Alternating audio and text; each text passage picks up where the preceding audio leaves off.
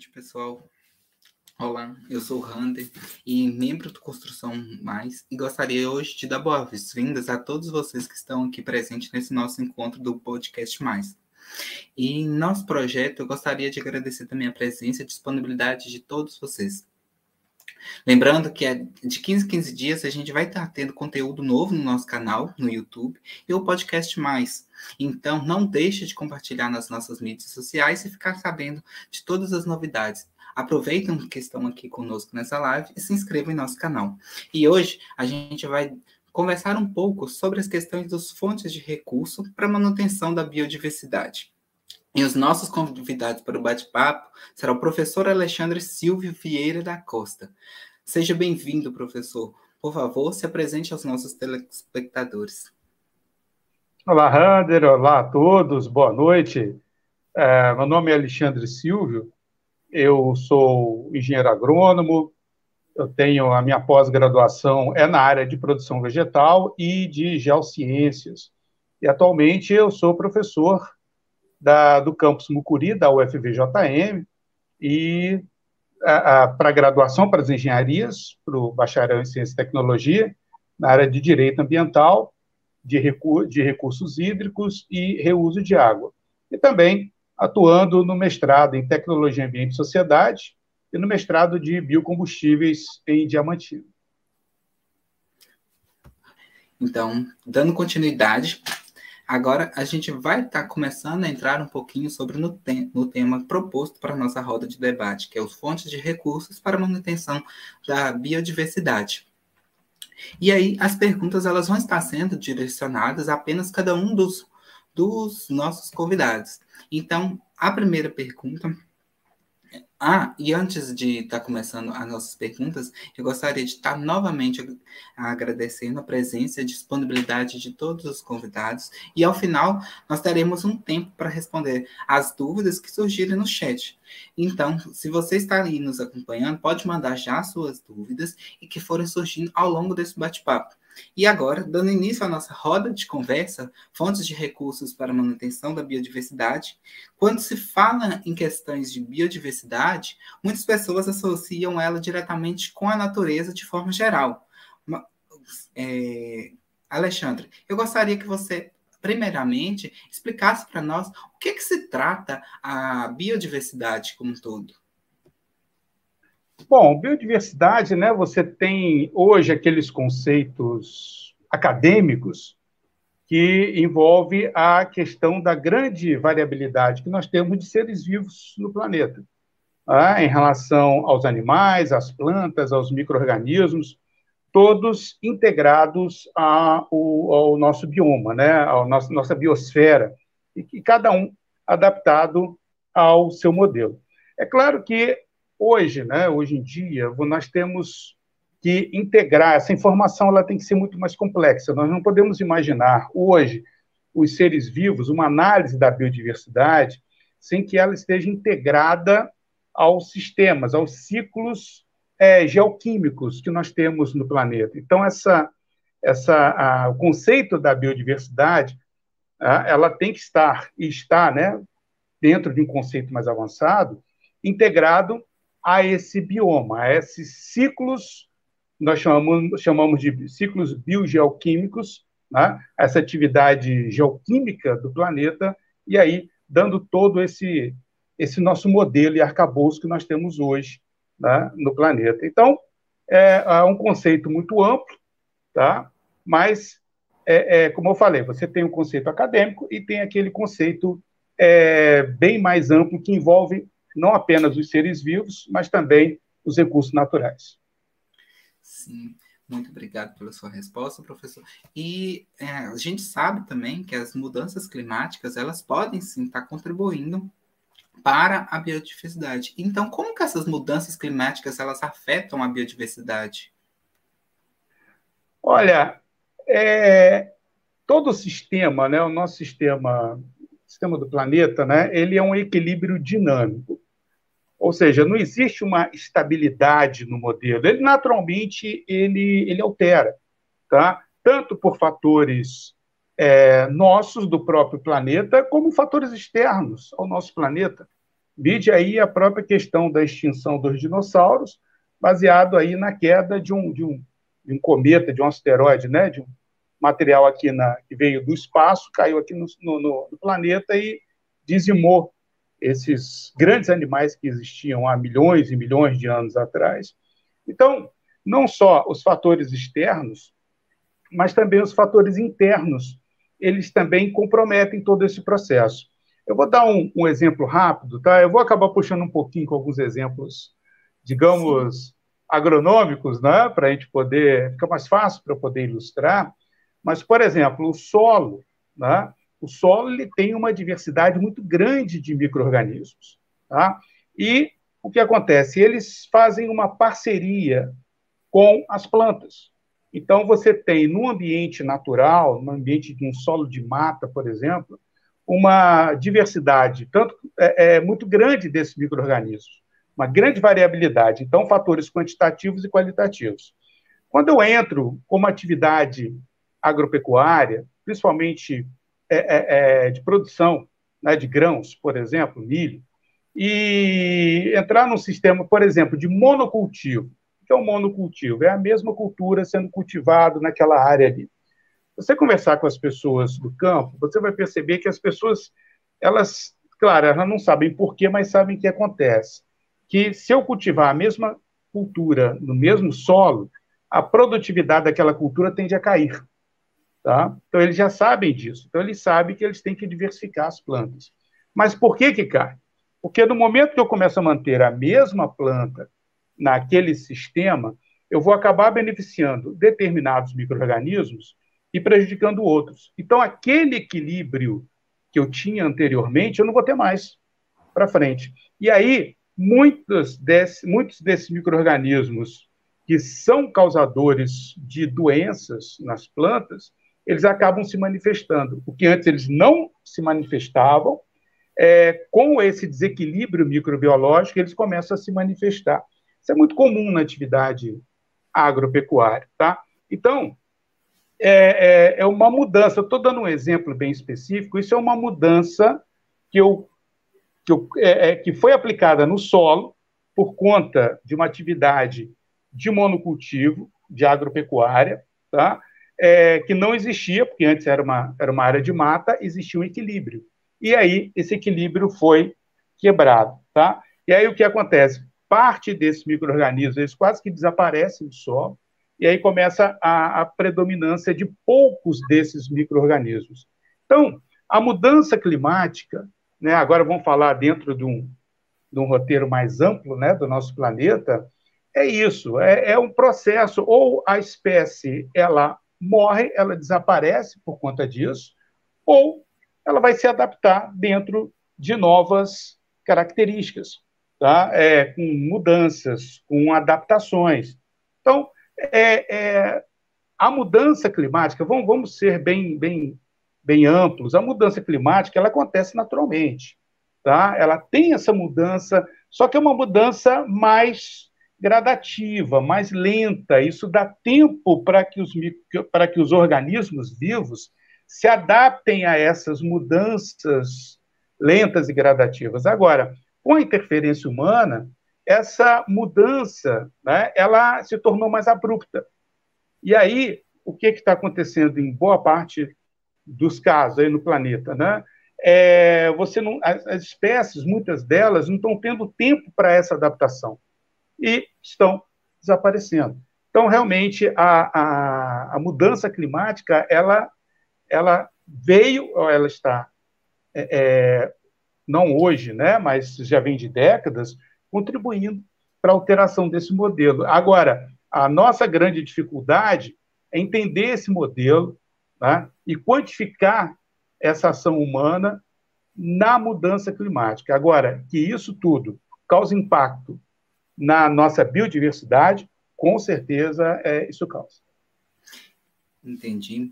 E, professor, na medida que o senhor foi comentando aí, vem aquela questão, né, que a, essas mudanças que acontecem na biodiversidade é a famosa lei de Darwin lá, né, que ele fala da seleção natural, ela começa a agir naturalmente dentro da própria biodiversidade. E outro ponto incrível que pode estar observando aí nesse questionamento é a respeito do que o senhor disse sobre o solo. Então, quer dizer que o solo ele pode influenciar ah, o tipo de biodiversidade existente daquele local? Sim. Né? A, as plantas, as raízes, né, de modo geral, ela, a, a, as plantas são bombas químicas do solo. As raízes são bombas químicas. as raízes das plantas elas têm um controle, é o que nós chamamos de interação fitoquímica, né? em que uma controla a atividade da outra. E no final todo mundo se dá bem. Né? E nesse, nesse barco, nesse viés, nós temos a biota do solo. E ela também é balanceada por este equilíbrio. Tá? E nós já sabemos hoje por exemplo, vamos pegar um outro exemplo. Ah, no início da década de 70, em relação ao início dos anos 2000, o número de, de micro-organismos que não eram causadores de doença e se tornaram causadores de doença na, nas culturas agrícolas aumentou em torno de 15%. E aí você imagina, pô, mas surgiu uma, uma doença nova? Não, não surgiu, o indivíduo já estava ali. Só que por conta do desequilíbrio, né, essa alteração que o homem faz quando entra com arando, gradeando, né, adubando, utilizando defensivos agrícolas, então isso tudo mexe no sistema, isso altera o sistema. Um outro problema que nós temos hoje, que aí é, é uma preocupação também para o, a, a turma que trabalha diretamente com o meio ambiente, tá? são as plantas geneticamente modificadas. Então, a preocupação é: você ainda tem um material é, de originário, né? material é, crioulo, que a gente chama material de origem. E o medo é que o material genético dessas plantas modificadas elas possam interferir nas plantas nativas, alterando todo aquele material de origem deles ali. Tá? Então, hoje, a Embrapa, por exemplo, e outros órgãos do planeta, eles têm bancos de germoplasma, eles estocam sementes é, é, é nativas, sementes é, é, originárias, né? aquelas que têm a característica originária, para poder manter aquele material genético. Por quê? Porque existe o risco tá, desses materiais geneticamente modificados eles interferirem no material nativo no campo. Então, assim, hoje, né, a tecnologia ela avança, isso é muito bacana, é muito legal. Hoje, nosso sistema agrícola brasileiro é altamente produtivo. Né? É, a, com relação à reserva legal, à APP, né? quando a gente fala do agronegócio, a gente está falando daquele camarada, daquele indivíduo que realmente consegue, ele preserva o ambiente, ele reserva a APP dele, reserva legal, ele faz tudo direitinho conforme a, a, na lei. Tá? mas ele já sabe, ele conhece já esses mecanismos, tá? E muitos desses grandes produtores já trabalham muito em função para reduzir o impacto dessa atividade, né? Mas mesmo assim ela ainda acontece, tá? É uma realidade, inclusive foi discutido aí recentemente na COP 26, né? E apresentado já alguns modelos pela pela Embrapa, que é a empresa brasileira de pesquisa agropecuária, para atuar, por exemplo, no processo de sequestro de carbono nas atividades agropecuárias. Isso é interessante para mitigar o dano que a atividade ela também causa né, ao meio ambiente. Sim, algumas espécies elas vão se perdendo ao longo do tempo, né, com o decorrer, e aí essa, esse banco de dados das sementes é essencial para que muitas dessas espécies elas continuem perpetuando pela humanidade por um longo período de tempo. Mas o senhor também não acredita que as questões que remetem à modificação genética podem trazer um melhoramento para aquela semente, de forma com que você tenha aquela semente por mais tempo, mas só que com uma qualidade diferente? É, o, olha, até a década de 80, né, o melhoramento genético vegetal é, é sempre cruzando, né, é pólen e, e, e, óvulo ali, né, ovário, óvulo, estigma, o sistema vegetal. É, o melhoramento genético sempre foi baseando você misturar é, plantas de mesma espécie, feijão com feijão, milho com milho, soja com soja, é claro que você tem a diversidade de feijão, que você vai compatibilizando ali os genes, fazendo os cruzamentos e o chamado melhoramento genético vegetal. Isso é importante para o nosso sistema produtivo, Tá? Brasil é essencialmente, a economia brasileira é principalmente baseada no agronegócio, cerca de 42, 45% do PIB é o agronegócio. A balança comercial brasileira é superavitária por conta do agronegócio. Então, é, a gente, é, é um sistema extremamente importante para o país. Mas o que acontece hoje? Né? Você não cruza mais feijão com feijão. Não pega o pólen de uma plantinha de feijão e coloca no estigma de uma outra, da, da flor do feijão. Hoje, você tira material genético de qualquer indivíduo e coloca na planta. Né? Então, eu vou dar um exemplo rápido aqui para vocês. Ah, quando você estiver no supermercado, bate o olho lá. Vai comprar óleo de soja, vai comprar um biscoito, vai comprar fubá. Você vai ver o Tzinho dentro de um triângulo ali, um T maiúsculo, né? Num triângulo vermelho. Aquilo ali significa que tem substância transgênica na composição daquele produto. Basicamente, toda a soja brasileira hoje, vou dizer 98% da soja plantada no Brasil é transgênica. É chamada Roundup Reach, e aí vem as variedades. Mas eu vou falar do milho, que o milho é a coisa mais interessante. O milho tem uma praga, tá? que ela ataca o milho logo na fase inicial. A, a, a mariposa vem, coloca o ovo exatamente ali, na, quando a folha está bem pequenininha, lá no centro. Aquela aquela lagarta, ela eclode e começa a se alimentar da folha, né? Ela tem, tem, tem algumas espécies, uma delas é, é chamada Heliotes, tá? Lagarta do cartucho. E aí o que acontece? Ela causa, é, é, dependendo da intensidade do dano, ela causa em torno aí de 30% a 40% de quebra de produção do milho. Bom, sistema produtivo não posso ter quebra de produção. O sistema produtivo comercial, ele é altamente produtivo, mas qualquer sistema que interfira, você quebra essa cadeia. Bom, o que, é que o homem descobriu?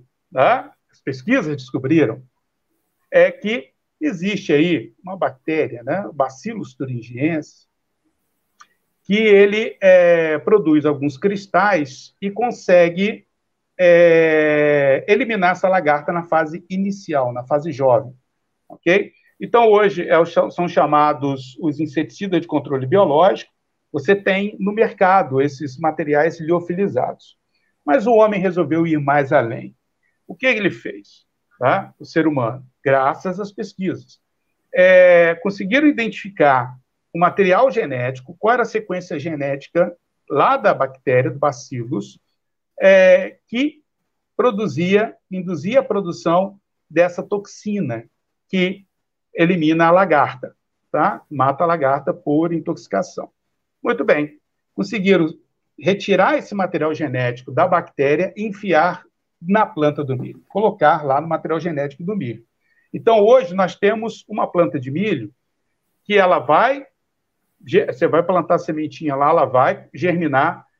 Quando a lagarta, a, a mariposa vier colocar o ovo, vai colocar o ovo lá no cartucho da, das folhas, a lagarta vai eclodir. Quando ela começar a comer a folha, ela vai morrer porque aquela planta produz a, a produz a, a, a, toxina.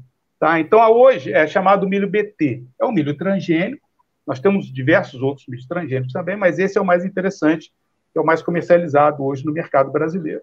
Então, a pergunta que se faz é: tá? eu tenho um milho, ele continua sendo milho, mas ele está com uma sequência genética nova ali que está produzindo uma substância que a princípio é inócua para o ser humano, mas ela é danosa ali a lagarta. Então, quando você vê um, uma plantação de milho, milho BT, você vê que não tem a folha furada pelas lagartas, tá? É interessante.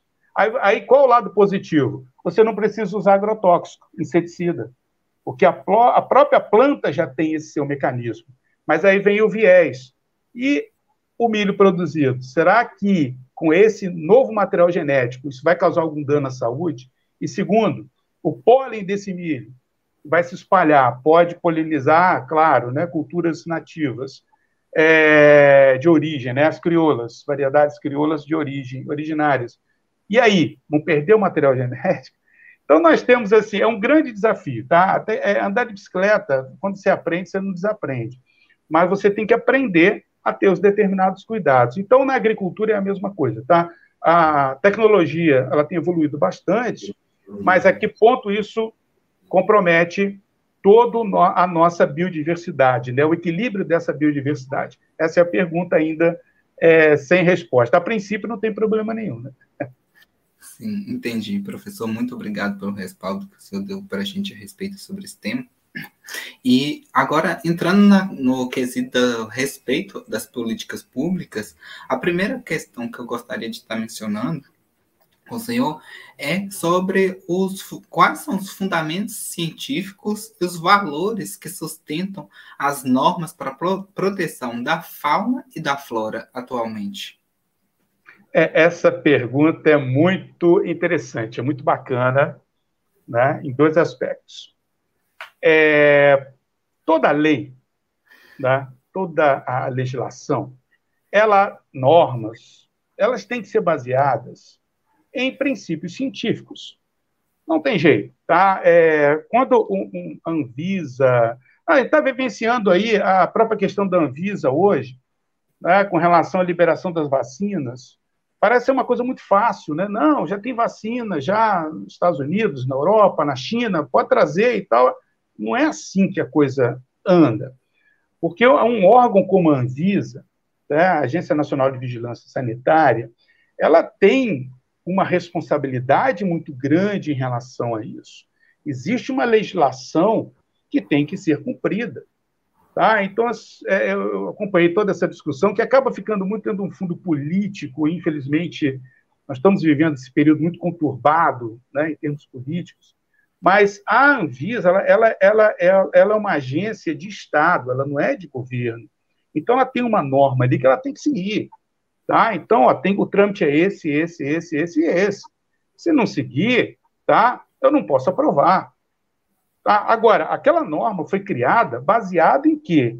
Em estudos, em profissionais é, da, da, área de saúde, em epidemiologistas, em pessoas que trabalham com vacina, que sabem como a coisa funciona. Tá? Então, criou-se um protocolo e ele tem que ser seguido. As leis, elas são assim, elas quando sai uma DN nova, uma decisão normativa, uma lei, uma norma, ela não saiu da cabeça de ninguém, ela saiu baseada em estudos. Tá? Eu, eu, eu vivenciei isso há alguns anos, é uma coisa interessante, tá? Vou também novamente trabalhar com exemplos com os senhores. É, nós desenvolvemos uma. A, fizemos parte de uma equipe de trabalho, há aproximadamente 15 anos atrás, que desenvolveu o uso do agrosilício na agricultura. O que é o agrosilício? O agrosilício é um, é um, é um rejeito da produção do aço inox, dali da região de, de, de, de Timóteo. Tá? A empresa que produz aço inox, ela libera esse rejeito lá, esse rejeito é tratado e ele é um silicato de cálcio e magnésio fantástico para uso na agropecuária. Tá? Então, nós participamos da rede de ensaios desse material e comprovamos, tá, através de estudos científicos, que o material realmente era excelente, inclusive o silício. O silício, ele, é, como ele passa em alto forno, né, na produção do aço, ele era solúvel, a planta conseguia absorver esse silício, depositar na, na, na superfície das células, das folhas, e isso tornava a planta mais resistente à seca e ao ataque de pragas e doenças. E aí fizemos o relatório, o relatório técnico-científico, entregamos para a empresa, que a empresa queria chamar atenção para o silício.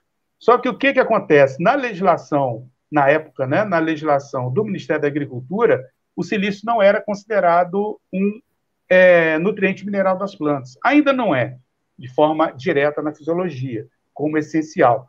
Mas o que, que eles tiveram que fazer? Conversar com o Ministério da Agricultura, apresentar os resultados, apresentar os dados, para poder é, criar lá é, é, é, variações na lei, eu esqueci o termo que se fala, né, criar alguns adendos, para colocar o silício como um elemento importante. Então, o silício ele passou a ter valor para a agropecuária. É claro que o silício, nessa condição, solúvel, né? Então, o que eu quero, aonde eu quero chegar?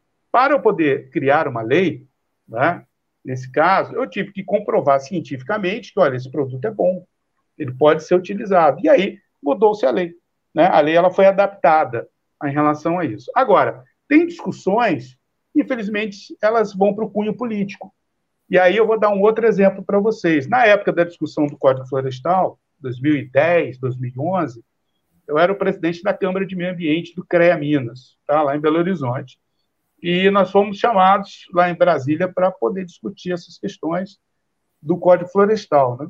lá na, na Câmara lá da Assembleia Legislativa, lá, Câmara dos Deputados, lá. E numa comissão de meio ambiente. E aí, cara, o que, que nós vimos? Passei, passamos quase que um dia inteiro lá em Brasília, na época, para escutar a discussão política.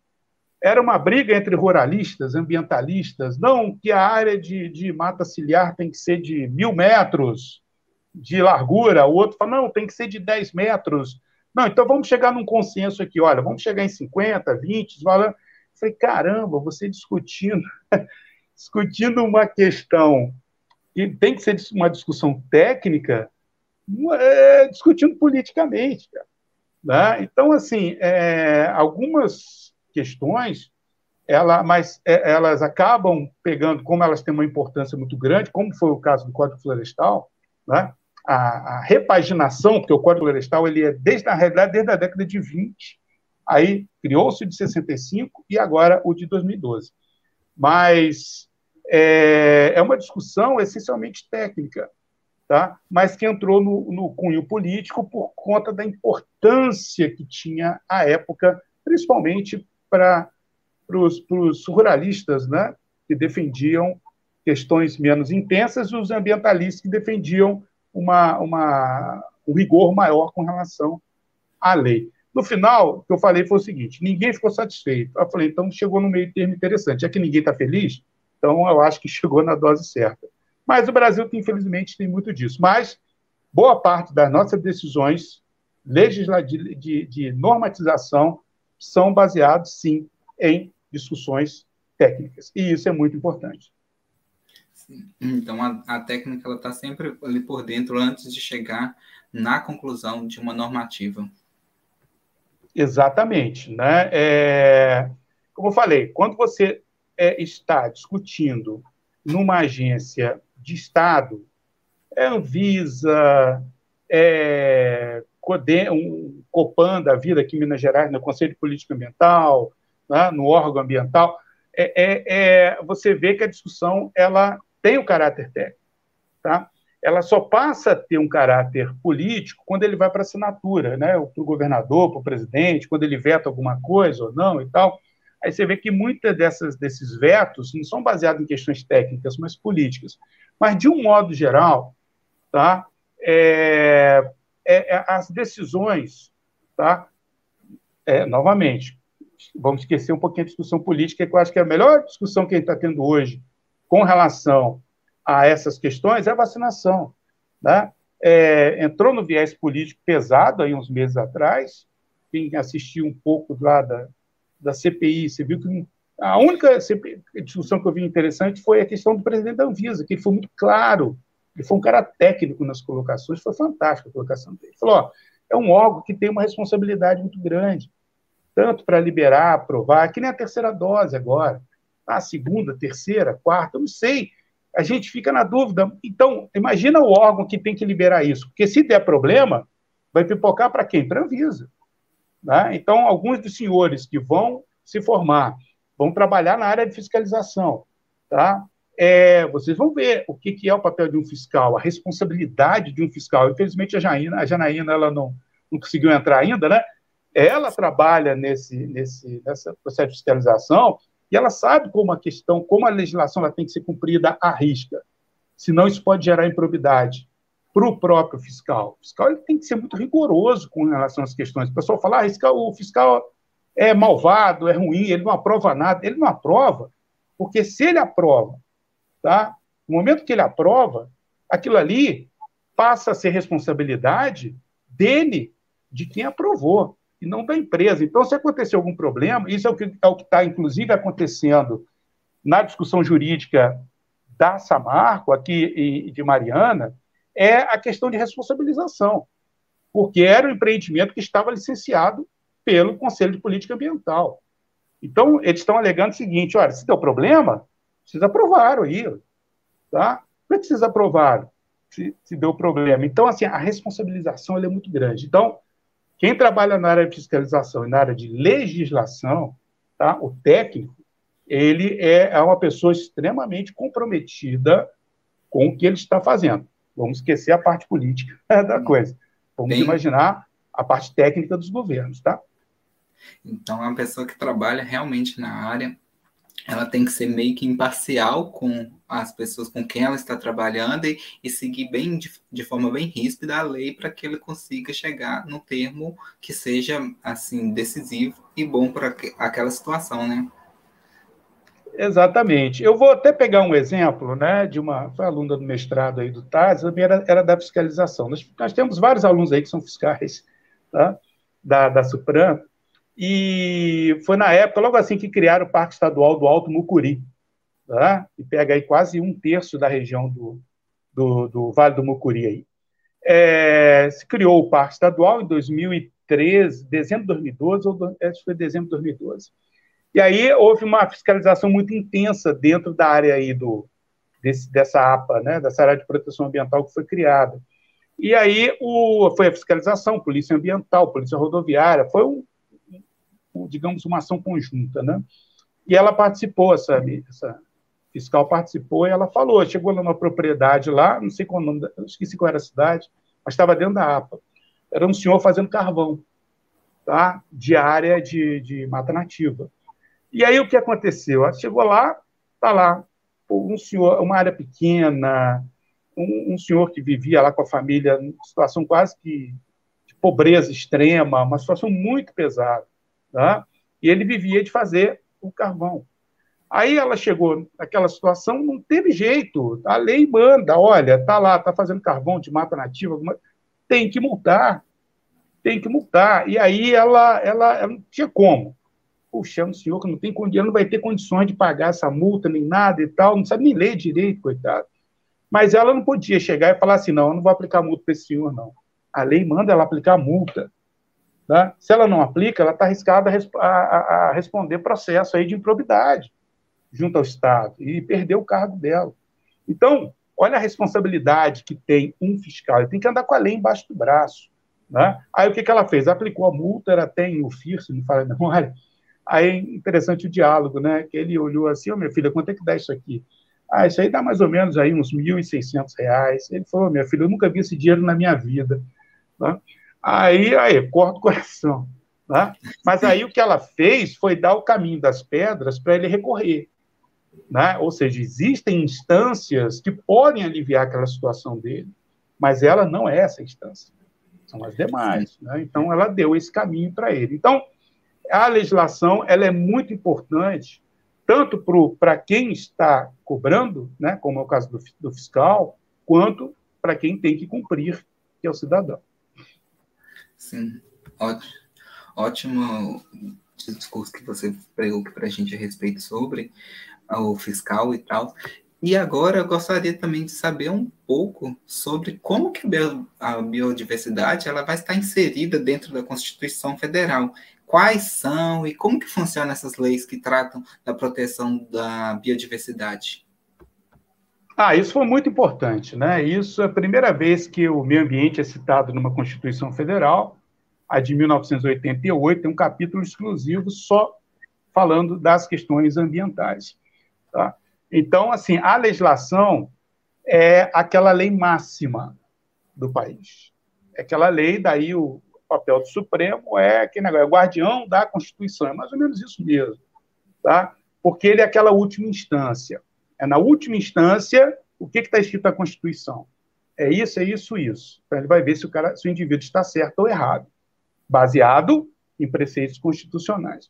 Agora, a Constituição, com relação ao meio ambiente, ela é bem ampla, tá? Então a lei máxima nossa do país, né, que é a Constituição, ela não te dá detalhes sobre preservação ambiental.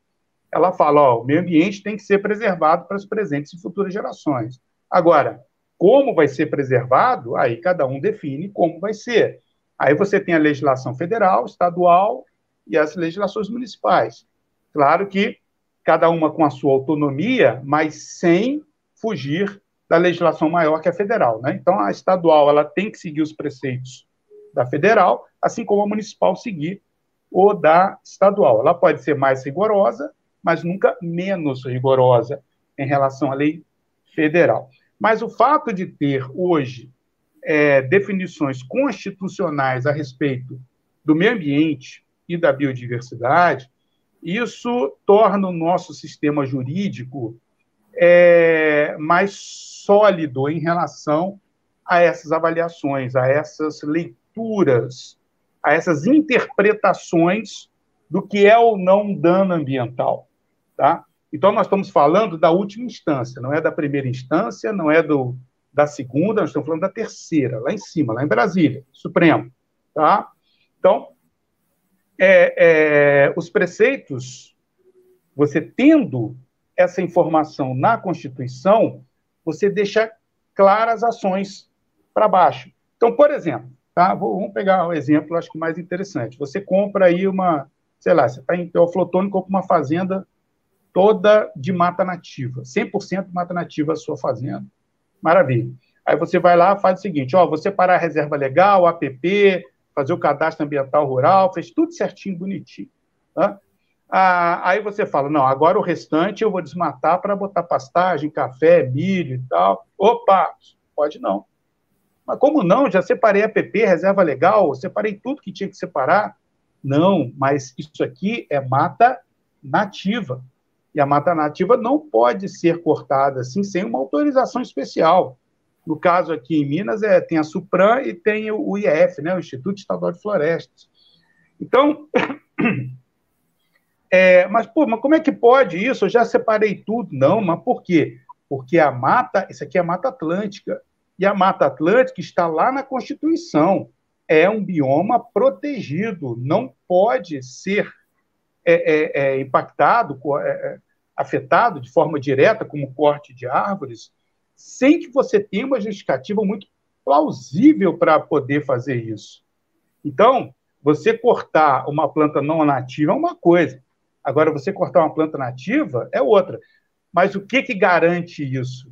Não é a lei municipal, nem lei estadual, nem lei federal. É a Constituição Federal que garante que mata e outros biomas também, tá? Mas a Mata Atlântica é um bioma protegido constitucionalmente. Então, se alguém cortar uma árvore nativa do bioma Mata Atlântica, ah, meu irmão, você pode chamar advogado, seja lá o que for. Você vai para a última instância e você vai perder em todas elas, tá? Porque está lá, está lá na Constituição, a coisa está clara, que antes não estava, antes de 88. Então, chegava na terceira instância, Aí o que acontece? Ah, lá no Supremo, né? Ah, não tem aqui na Constituição. Então, vamos ter que avaliar a situação aqui. Então, poderia liberar, como poderia não liberar. Agora não, agora não tem mais para onde correr, porque está lá, é o meio ambiente protegido constitucionalmente. Então, nós temos hoje a nossa Constituição, né? ela fala em vários aspectos. É, esse é o mais interessante, da proteção dos, dos biomas, inclusive é, ação, o crime ambiental, se for em flagrante, né, é um crime inafiançável, você responde a processo preso, se for preso, em, claro que tem que, estar, tá tem que ser em flagrante, né? Mas é, hoje nós temos um mecanismo no Brasil interessante, né? Nós, a Rio 92, que aconteceu aqui no Brasil, que reuniu o maior número de chefes de estados, que iniciou todo esse processo das COPs que nós vemos hoje, né? Aquela discussão foi importantíssima. E o Brasil, dentro daqueles princípios da, da Rio 92, o Brasil tem cumprido, assim, legalmente falando, a risca, tá? tudo que foi é, é, endossado na carta de intenções da Rio 92. Tá? Então, nesse aspecto legislativo, a gente não tem o que reclamar. O problema é você colocar a legislação em prática. Tá? Então, vamos falar de Amazônia. Está lá, 4 milhões de quilômetros quadrados. Tá? É um bioma protegido, maravilha. Mas como é que nós vamos proteger 4 milhões de quilômetros quadrados? Tá? Então, essa é a discussão, é colocar em prática uma lei que já existe, que é muito boa, mas em relação à proteção ambiental, mas que nós não temos hoje mecanismos, o país não tem condições hoje de cumprir uma agenda de proteção sozinho. Tá? E, a, e aí vem a discussão da COP26, que inclusive já discutido em outras COPs também, falou, oh, companheiro, você quer, se quer que eu, que eu preserve a Amazônia, me ajuda. Sem abrir mão da soberania, claro. Né? Mas eu preciso de ajuda de vocês aqui, tecnológica, financeira. Né?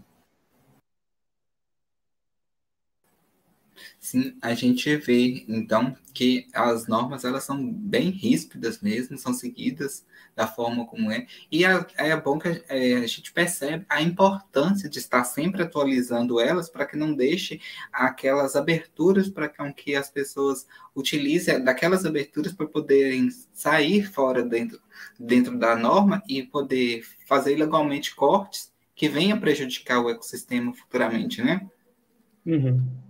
Exatamente, né? É, o próprio bioma Mata Atlântica, que eu peguei como exemplo, hoje nós temos o quê? Praticamente 7, 6% ainda de mata nativa só desse bioma. Né? Então, a criação do Parque Estadual do Alto Mucuri, né, na época foi, esqueci o governador, foi e agora é senador aí, é, ele criou porque é um dos últimos remanescentes contínuos de Mata Atlântica, né, aqui em Minas Gerais.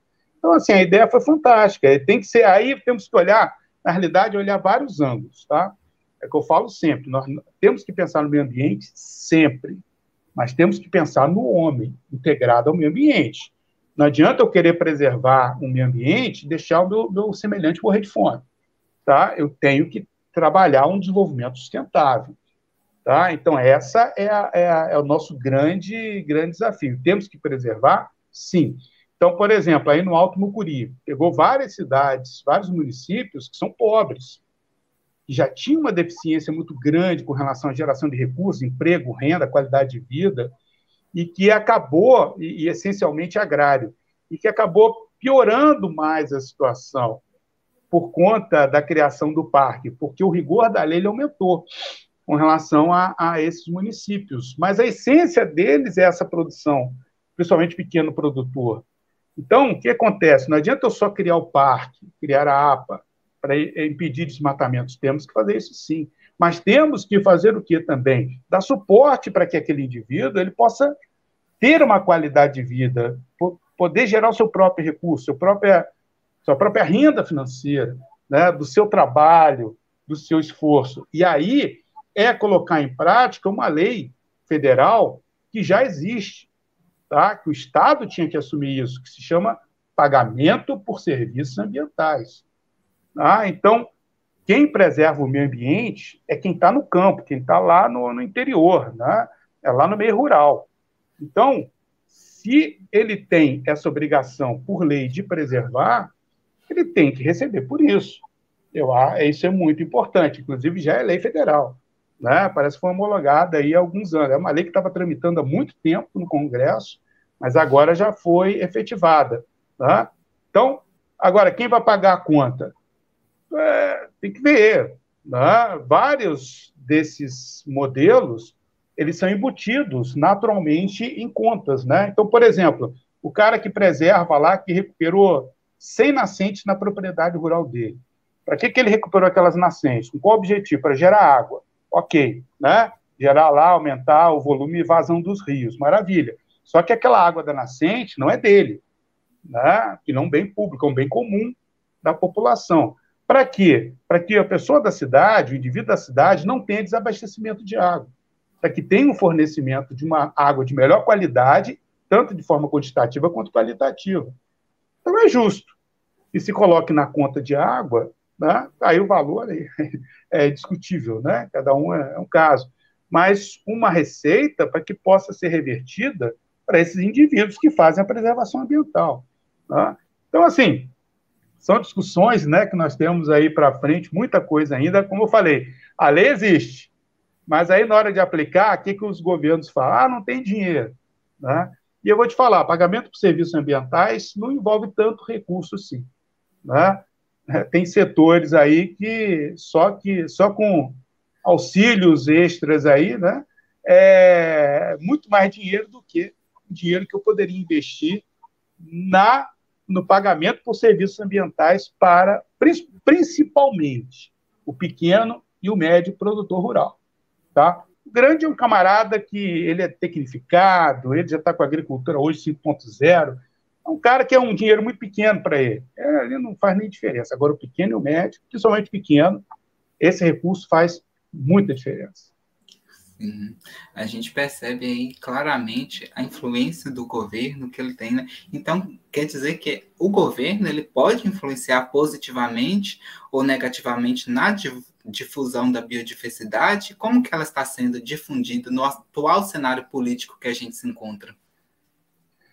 É, essas reuniões da, de COPs, né, que elas acontecem a cada dois anos, agora terminou recentemente, foi em Glasgow, na, na Noruega, e foi a primeira reunião presencial pós, digamos assim, não estamos num pós-pandemia ainda, mas já acalmando, né? As pessoas já estão se reunindo mais, todo mundo vacinado, está facilitando muito.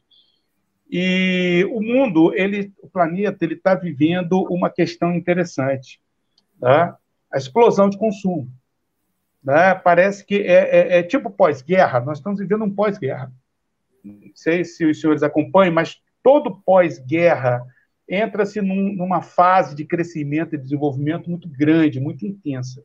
E esse pós-Covid, o planeta está mostrando isso. Nós ficamos estagnados alguns meses, quase um ano praticamente estagnado, até um pouco mais de um ano, mas agora o trem está vindo assim com força.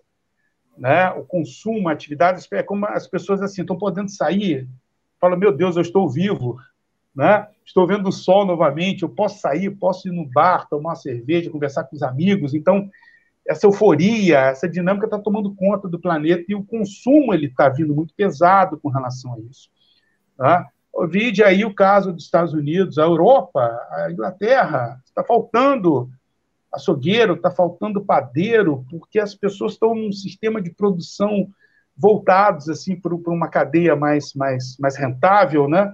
e ninguém quer fazer mais aquele serviço básico ali. Aí entra os migrantes que estão querendo pegar essa, esse filão, né? inclusive o brasileiro, agora que desandou a entrar nos Estados Unidos, que também está sofrendo com uma falta de mão de obra para trabalho básico.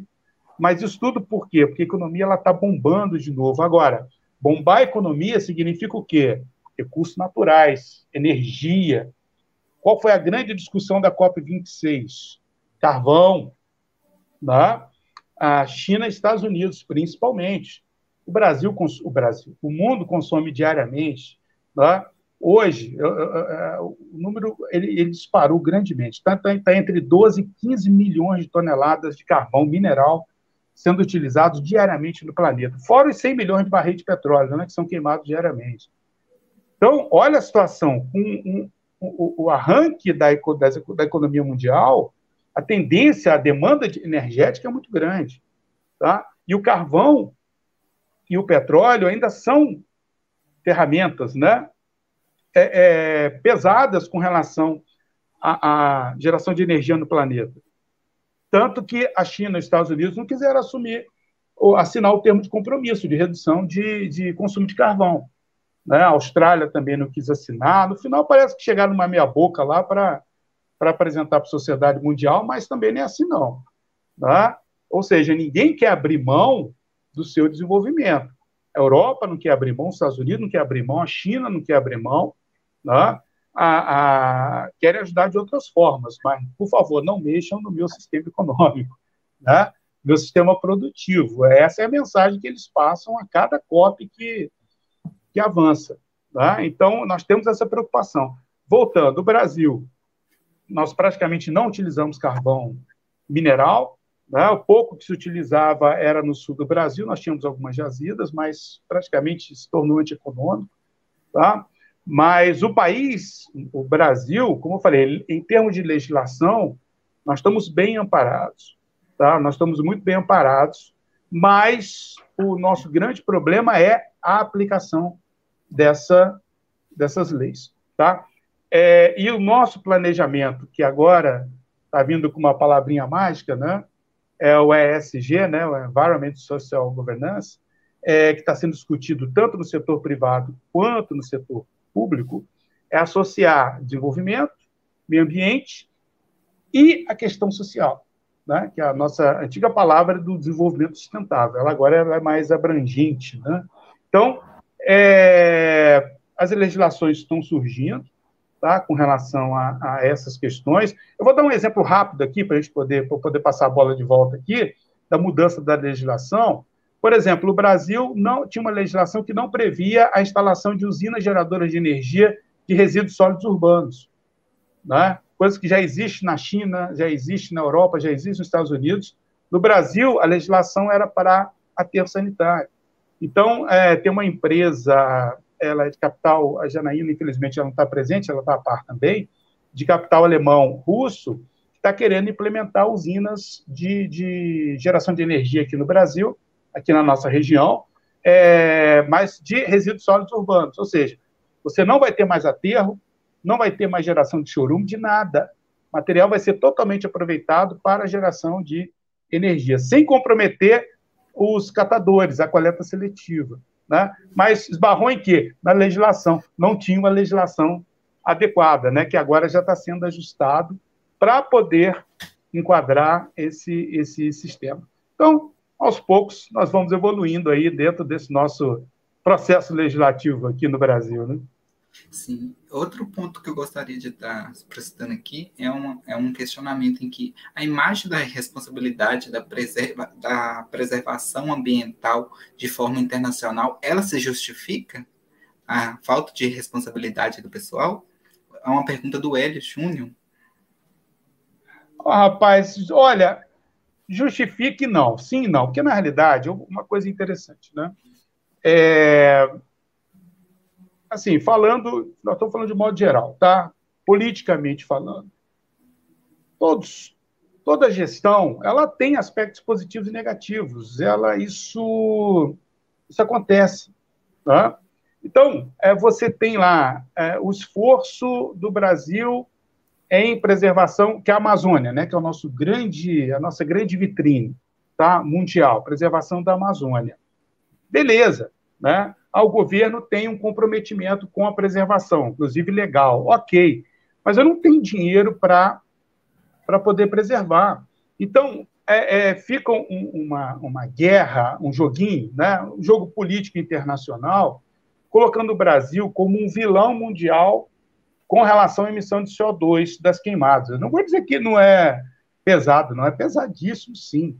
Mas eu nem, você nem, nem se compara a uma China aos Estados Unidos, que ninguém mexe. Por quê? Por causa do poder econômico. Quem é que, se, eu, se, o, se a ONU ou algum outro país, a Europa, tiver que embargar um país porque ele está praticando né, uma não sustentabilidade ambiental, qual o país que vai ser embargado? Estados Unidos, China ou Brasil? Quem é, é, é o lado fraco dessa corda? É o Brasil. Então, assim, todo mundo fica caindo, né?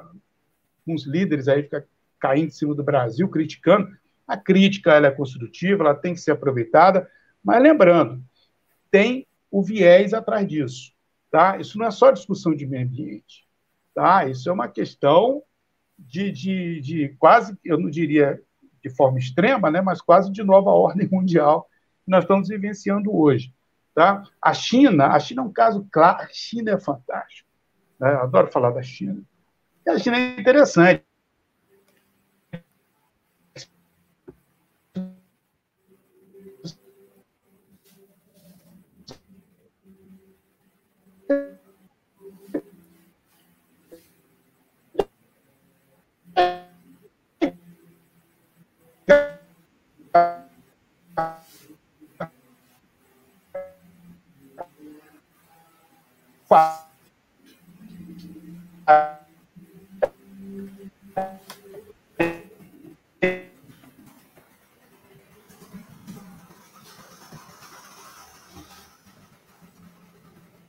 Tentando simplesmente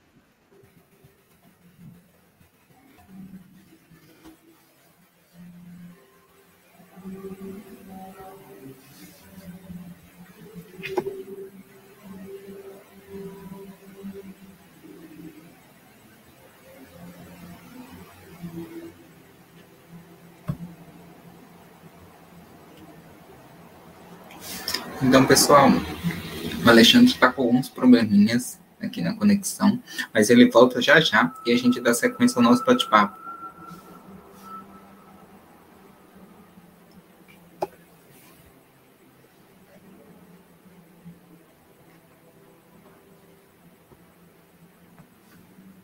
Voltei. Caiu aqui, ó. Aí, né? Essas, é os os, problemas enfrentados do EAD nessa, nessa é. situação. É. Mas só complementando, o Brasil, assim, ele, ele tem essa responsabilidade, isso é muito importante, tá? Essa questão do, do, do meio ambiente. Nós temos que ter uma política mais firme, mais rigorosa, mais punitiva, tá? É, com relação às questões ambientais, a Amazônia e outros biomas que nós temos, mas ficar de fora criticando aqui dentro é muito fácil. Eu quero ajuda, eu preciso de ajuda. Vocês sabem que eu preciso de ajuda. Né? Então, ficar só criticando é muito fácil. Agora, se você estiver me ajudando e continuar do mesmo jeito, aí você pode criticar. Mas ficar criticando sem ajudar é muito fácil. Né? Então, assim, eu não estou liberando a barra de ninguém, não. Tá? É, é, nós temos uma política interna também um pouquinho, é, é, é digamos, esquisita, né? Em algumas questões aí. Mas é, é uma meia-culpa dos dois lados, tanto do Brasil quanto do setor internacional. Então, então, pessoal, a gente vê aqui que tem vários já vários comentários aqui no chat estão fazendo nossas perguntinhas. Eu vou estar fazendo algumas ao longo no, do nosso bate-papo aqui, o restante vou estar deixando para ser, ser perguntado no final da live, beleza, pessoal? E agora, dando continuidade aqui a, a, no, a nosso bate-papo aqui, eu gostaria de saber quais que os maiores fatores, quais que são os maiores fatores que é, afetam a biodiversidade e de que forma que essa cidade ela pode ser educada para diminuir esses fatores? É, é aquele trabalho de formiguinha, né? Então, assim, coisas que nós já sabemos, né? Fala assim, ah, inventar roda. Não, não é inventar roda. O difícil é colocar a roda para rodar. Né? A logística dos processos é que é o nosso grande desafio. Então, por exemplo, vamos falar uma coisa básica da população. É, coleta seletiva.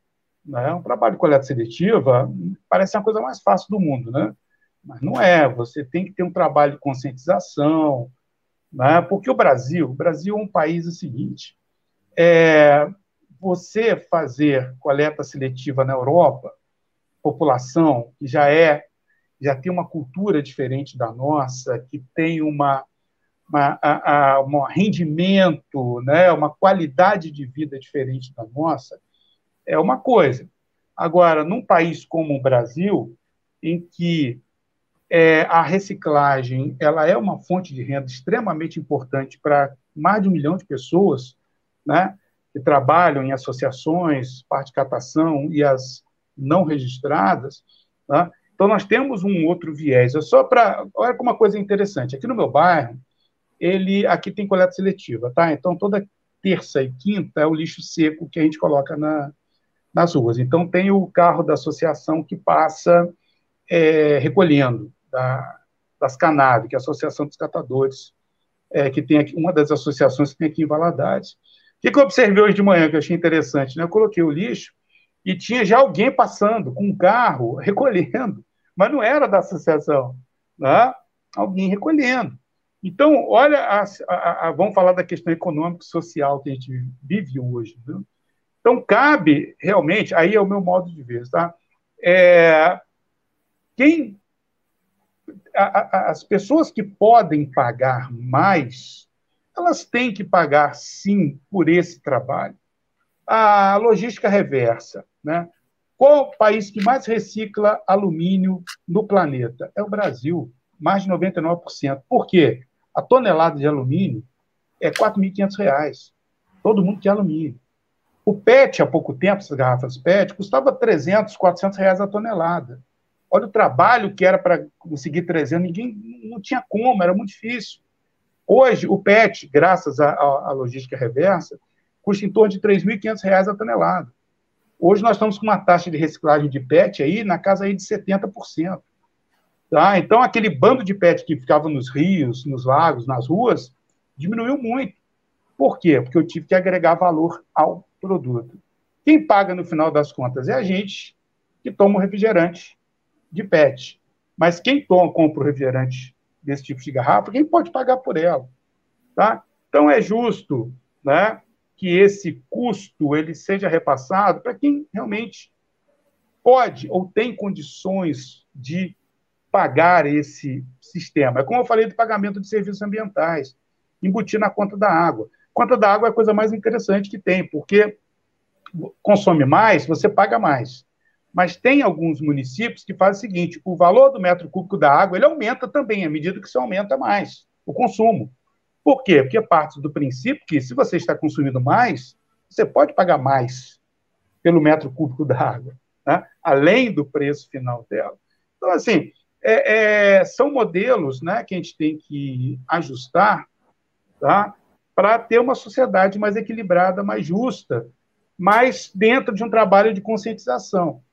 Tá? É, de conscientização da coleta seletiva, do indivíduo botar realmente o lixo seco no período do lixo, do, do, na época que tem que colocar o, o lixo seco, do lixo úmido na hora do lixo úmido. E outras ações, como parar de varrer calçada usando a mangueira, né? reaproveitar melhor a água dentro da sua casa. São pequenas ações que a gente contribui por um todo, né? reduz a pressão lá no, na, na, nos fornecedores né? desses bens e serviços que nós temos. Sim. E dando sequência à nossa rodada de perguntas, eu gostaria agora de saber quais que são as oportunidades em âmbito nacional e internacional para o financiamento de recursos em projetos que dizem respeito à biodiversidade. Olha, voltando à COP26, né, é, você tem essas linhas de financiamento, são muito interessantes, muito bacanas. Tá? É, por exemplo, crédito de carbono. Tá? Crédito de carbono do país hoje é um país vendedor de crédito de carbono. Então, se você. Agora, você tem que criar um mecanismo fora do padrão é, é, que a legislação te cobra. Né? Então, é, é vou dar um exemplo que eu acompanhei mais de perto: é, as suinoculturas ali na região de, da, de Ponte Nova, na zona da Mata Mineira. É, Criou-se alguns projetos de utilizar os dejetos da suinocultura para a produção de biogás, que é de uma eficiência muito grande, é, para a geração de energia, e os dejetos tratados usados na irrigação da cana-de-açúcar, que ali é uma região que tem muito canavial também. Tá? Tem algumas usinas ali de açúcar e de álcool. Então, é, esse é um projeto que foi credenciado para venda de. ganhou lá o selo crédito carbono, tem uns cálculos que são feitos com relação a isso, e você vende esse crédito carbono no mercado internacional. Tá? Então, um aterro sanitário, por exemplo, tá? que tenha produção, geração de biogás para geração de energia, você consegue vender isso no mercado internacional como crédito de carbono. Você gerar biogás para gerar energia de esgoto, tratamento de esgoto, em reatores UASB fechados, gera crédito de carbono também. Tá? Então, assim, ah, e isso é dinheiro não é interno, não, tá? É dinheiro externo. Isso é uma, é uma moeda. Tá? É uma moeda. Você ganha lá um certificado, quem faz esse processo, com, ó, foram retirados tantos de equivalente de CO2 da atmosfera por conta da atividade tal, tal, tal. Pronto, você ganha lá, você consegue comercializar isso. Inclusive, tem agentes intermediários que vêm para o Brasil só para poder implementar esses sistemas e poder vender isso na Europa, lá, o, os créditos de carbono. Então, eu li agora recentemente na revista Exame que, segundo eles, para os próximos cinco anos, o mercado de crédito, de crédito de carbono vai aumentar aí para casa de 2 trilhões de dólares. É interessante, cara, é muito dinheiro circulando para preservação ambiental. Tá? E o Brasil, como eu falei, o Brasil não é um país que paga pelo crédito, ele recebe pelo crédito, vai ganhar. Então, é mais um modelo que nós temos hoje de, de entrada de recursos. É, nós sermos uma, uma nação com maior potencial de preservação e ganhando dinheiro externo por isso. Tá? Vou dar só um exemplo, que nós temos um modelo fantástico aqui no Brasil, depois vocês entrem lá, eu falo sempre em sala de aula. É a cidade de Extrema, município de Extrema, lá no sul de Minas Gerais. Tá? É, pelo índice de desenvolvimento humano municipal, ele é a sétima cidade do país, né? sétimo município em IDHM. Mas quando entra o fator ambiental no cálculo, ele é o primeiro do país. Ele paga o produtor rural lá como produtor de água, produtor de ar, crédito de carbono. O cara ganha dinheiro preservando a mata. E o que, que a cidade fez? Associou isso a desenvolvimento, tecnologia, emprego, renda. Cidade fantástica. Né? Claro que geograficamente ali no sul de Minas, divisa com São Paulo, está bem posicionado. Mas houve um comprometimento político ali em relação ao desenvolvimento da cidade dentro do modelo sustentável. Tá? E eles conseguiram isso e arrecadam muito dinheiro, inclusive dinheiro internacional. Tá? Aqui no, no Vale do Mucuri, nós temos algumas ONGs que trabalham também injetando recursos para pagamento de serviços ambientais para produtores rurais, mas ainda é um valor muito pequeno né, com relação ao potencial que a região tem para captar esse tipo de recurso.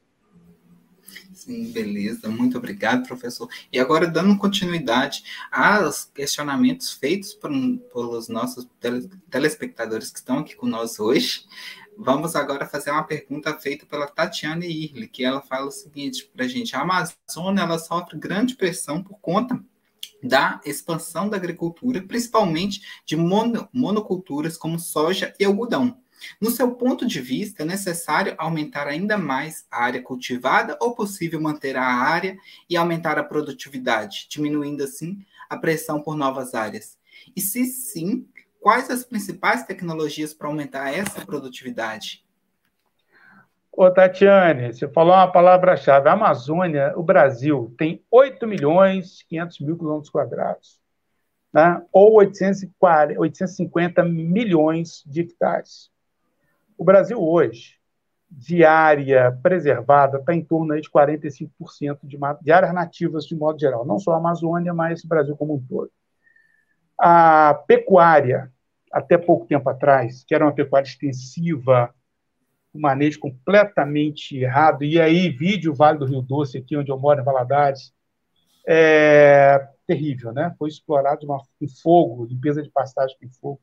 O Brasil tem 200 milhões de hectares de pastagem. 200, 220 milhões de hectares. Ah, então, vamos botar 200 para ser bonzinho. Tá? 200 milhões. O Brasil tem hoje 220 milhões, 230 milhões de cabeça de gado. Entre gado de leite, de corte, e fora equino, aí é, mas a quantidade é bem menor. Né? Uma cabeça por hectare. Uma cabeça por hectare.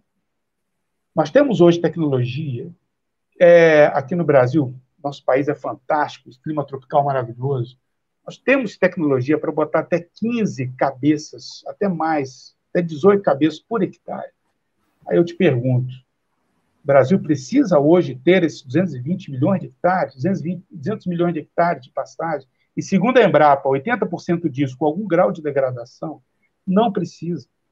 Mas nós viemos de uma cultura. Na, no, o problema do Brasil é a cultura, é o que nós trazemos desde a época Brasil colônia, né, que da exploração, nós ainda continuamos, estamos mudando, tá? Mas ninguém muda da noite para o dia, não tem jeito, tá? Estamos mudando essa cultura, mas também por uma questão de necessidade, porque o sistema produtivo está caindo, tá? Então, o grande produtor hoje, ele não quer saber da Amazônia, não. O cara que trabalha o agronegócio de uma forma profissional, ele não precisa. A desmatar a Amazônia para botar boi, para botar soja, é o maior absurdo do mundo. Não precisa. Nós precisamos nem do que tem desmatado hoje, tá? do que tem de área de pastagem hoje no Brasil, não precisaria disso tudo. Mas por quê? A cultura nossa de desmatamento, de utilizar esses solos férteis, né? ricos em matéria orgânica, limpeza de pastagem com fogo, né? Ah, o fogo detona o solo, detona a, a médio e longo prazo. A curto prazo é o contrário. Não sei se vocês já perceberam. Depois que alguém taca fogo numa pastagem seca, começa uma rebrota. Teoricamente, teoricamente, você enriquece o solo com nutrientes com as cinzas, né? teoricamente, a princípio. Então, aquele arranque inicial, ele é até positivo. Mas, com o passar do tempo, isso arrebenta com o sistema inteiro. E nós estamos vivendo isso hoje aqui em várias regiões do Brasil. Eu falo Vale do Rio Doce, eu já moro aqui há 25 anos, e eu falo sempre o seguinte: quem conhece a Ibituruna aqui, né? É, 1.100 metros de altitude, você vê o quase Vale do Rio Doce, é maravilhosa a imagem. Então, eu falo para sempre o seguinte: você tem que subir aqui em cima, subir no, no, no pico da Ibituruna e olhar com dois olhos. Primeiro, com o olhar de turista, tá? que é uma visão maravilhosa, e lá no Alto da Ibituruna é fantástico, maravilhoso. E segundo, com o olhar técnico, que é, é uma desgraceira só, você não vê área de mata. Você só vê área de pastagem com algum grau de degradação. São raríssimos os pontos de mata que você vê, você observa. Tá? Então, assim, é, esquece a Amazônia. A, a Zembrapa, o Brasil ele tem um, um, potencial de geração de tecnologia agropecuária muito grande. É por isso que eu falo que está mudando essa cara. As Embrapas, empresas, nós temos 57 Embrapas espalhados pelo Brasil, fora as universidades, né, institutos estaduais de pesquisa. Aqui em Minas Gerais nós temos a EPAMIG, que é a empresa mineira de pesquisa agropecuária. Então nós temos assim, os está, a gente está mudando hoje muito a cara é, do Brasil. E o grande produtor, aí vamos agora para o grande, para o cara do agronegócio, esse camarada, ele é o cara hoje mais tecnificado e é o cara que mais preserva.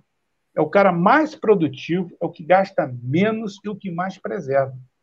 Tá? Então, a, a, quando a gente fala de desmatamento da Amazônia, inclusive a notícia que eu li hoje aqui, ah, os agricultores, os produtores rurais usando herbicida para destruir a Amazônia, eu até acredito mesmo, mas isso não faz parte do modelo profissional do agronegócio. Tá? O agronegócio ele cumpre a legislação, ele é um sistema sustentável hoje. Eu vou dar só um exemplo, tá? Em 2000, 2000, eu participei do Congresso Brasileiro de Milho e Sorgo em Uberlândia, tá? E uma das discussões na época era o seguinte: a implementação do plantio direto para a grande propriedade rural. Plantio direto é aquele, é aquele sistema que não mexe com o solo, não ara nem gradeia, não. Você só colhe e planta. Colhe e planta. Deixa a palhada toda lá. Tal. É um modelo interessantíssimo. Aumenta a matéria orgânica, sequestro de carbono. Só que a discussão era como adaptar isso ao grande produtor rural. Porque quem fazia isso era o pequeno produtor, tá? consórcio cultural e etc. Hoje, nós temos equipamentos que fazem isso tá? para o grande produtor rural. Máquinas hoje controladas por GPS. Não sei se vocês já viram aquela imagem hoje, é, que aparece muito ali na, região central, né? Ah, na frente vem a colheitadeira e atrás já vem a outra plantando. Tá? Não ara mais nem gradeia o solo. Então, inclusive, a Embrapa apresentou na COP26 o programa de sequestro de carbono pela atividade é, é, do agronegócio brasileiro, que é trazer, o, sequestrar, aumentar o teor de matéria orgânica do solo, que está acontecendo já. Então, hoje, nós temos tecnologias, cara, de ponta. Você vê, se você observar hoje uma agricultura 5.0, é uma coisa assim, eu, como engenheiro agrônomo, acho a coisa mais linda do mundo. É muito legal, porque o sistema hoje, ele, ele tem esse comprometimento. Agora, quem faz isso, quem vai lá para a Amazônia para desmatar, para botar soja, botar. Esse, tem, esse cara tem que ser preso. Esse não faz parte do sistema produtivo. Tá? Isso, é, isso é muito importante. Então, o Brasil não precisa em nada. Tá? Nada. E, e desculpa, só para encerrar. A área de produção de grãos nossa, grãos, tá? Agora vamos fazer uma comparação interessante. Grãos. Grãos de, de commodity, tá? Commodity internacional. Soja, milho, trigo. O Brasil tem de todas em torno de 90 milhões de hectares, tá? Hoje no Brasil. Sabe quantos Estados Unidos tem só de milho? 300 milhões de hectares, mais 250 milhões de soja, tá? Então, se eu for avaliar em termos ambientais, né, exploração do agronegócio, Está lá os Estados Unidos, que não deixa a gente mentir, né? Então, assim, é, é, a gente tem que ter muito, muita clareza com relação a essas discussões, tá? Quando o pessoal lá de fora vem meter o pau no Brasil, eu desconfio. Não estou dizendo que a gente é bonzinho e faz a coisa certa, não, tá? Mas isso tem interesse é, da comunidade internacional, política internacional, tá? Mas é, é, eu sou totalmente favorável. Acho que a Amazônia, cara, é o primeiro ponto principalmente sabendo é, dos movimentos de massa de ar, né, que, a, que nós temos aqui no Sudeste, por conta das ACs, que são as zonas de convergência, que têm origem na Amazônia. Imagina destruir a Amazônia. Ainda bem que ela ainda tem capacidade de resiliência, mas até quando? Ela vai ter essa capacidade de recuperação. Lembrando que a Amazônia é cercada de cerrado. Né? Beleza, professor. E aí, dando continuidade aí, a gente sabe que o planeta ele está vivendo uma crise da biodiversidade caracterizada pela perda acelerada de espécies que estão contendo, contendo dentro do nosso ecossistema inteiro. Então, quais que esses prejuízos e, e essas perdas podem estar trazendo para o planeta e o que, que isso quer dizer sobre a, o que, que se caracteriza a crise atual da biodiversidade? Como a gente pode definir essa crise? É, essa é a pergunta interessante, né? Vamos voltar para o Brasil aqui de novo. Um dos grandes, das grandes questões, e aí entra os interesses. Biopirataria. O que é biopirataria? Os gringos vêm de fora, vão para a Amazônia. Né? Claro, eu não vou, não vamos colocar um pacote, não existe. Né? Muita gente está lá realmente por interesse da preservação, das ONGs internacionais, mas tem muita gente também com interesse no material genético ali dentro. Tá? Então, vamos imaginar o seguinte: é, uma pesquisa recente aí, né? Cobra, cobra venenosa aí, os venenos de cobra, jararaca e tudo mais aí, que mata você. Se picar lá, está arriscado ser né? morrer. Cobras altamente venenosas, aí, com venenos extremamente potentes. Pesquisas conseguiram desenvolver aí, recentemente, uma cola cirúrgica derivada de veneno de cobra. Tá? É, descobrir essa, essa molécula, é claro que aí é, você pode, eu não sei como é que está, em que pé está essa pesquisa, se ainda continua usando veneno para produzir essa cola, cola músculos, né, de rompimento de músculo e tal, é interessante a pesquisa, ou se já está sintetizada. Mas teve a, a, como base do início da pesquisa o veneno da cobra. Quer ver uma outra coisa que estão pesquisando agora também, a coisa recente, é o, é o quem conhece o dragão de Komodo, né, lá daquelas ilhas asiáticas, ele mata por intoxicação, né? É um, tipo um dragão mesmo, aquele lagartão grandão, ele morde a presa e deixa a presa lá, a presa vai morrer de infecção por causa da bactéria que tem na boca lá da baba do dragão de Komodo, que produz uma toxina que mata lá o, o, o, a presa dele. E agora já descobriram qual é essa toxina, qual a bactéria que produz, qual a característica genética, e já estão querendo produzir, já estão produzindo, produzindo não sei, né? Mas está em fase de pesquisa. É, usar isso para como antibiótico e tal. Cara, olha que coisa interessante. Isso tudo vem da onde? Da biodiversidade. Muitas coisas surgem né? Quem trabalha com pesquisa sabe. A pesquisa ela é mais do que o estudo, é a observação. Né? Então, você tem que observar. Então, esses pesquisadores se enfiam lá na Amazônia e vão observando lá os índios, né? como é que eles como é que ele cura uma doença de dor de barriga, como é que ele cura uma febre, né? Porque tem lá, lá, os caras lá, lá, lá, dançando lá, mas o cara toma lá alguma coisa, né? Dá alguma coisa para ele beber, faz a musiquinha e o cara melhora. Né?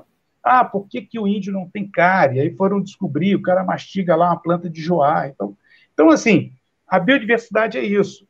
Então, se eu perder a minha biodiversidade, eu vou estar perdendo sistemas fisiológicos, tá? sistemas bioquímicos que estão desenvolvendo substâncias que podem ser benéficas para a gente, cara.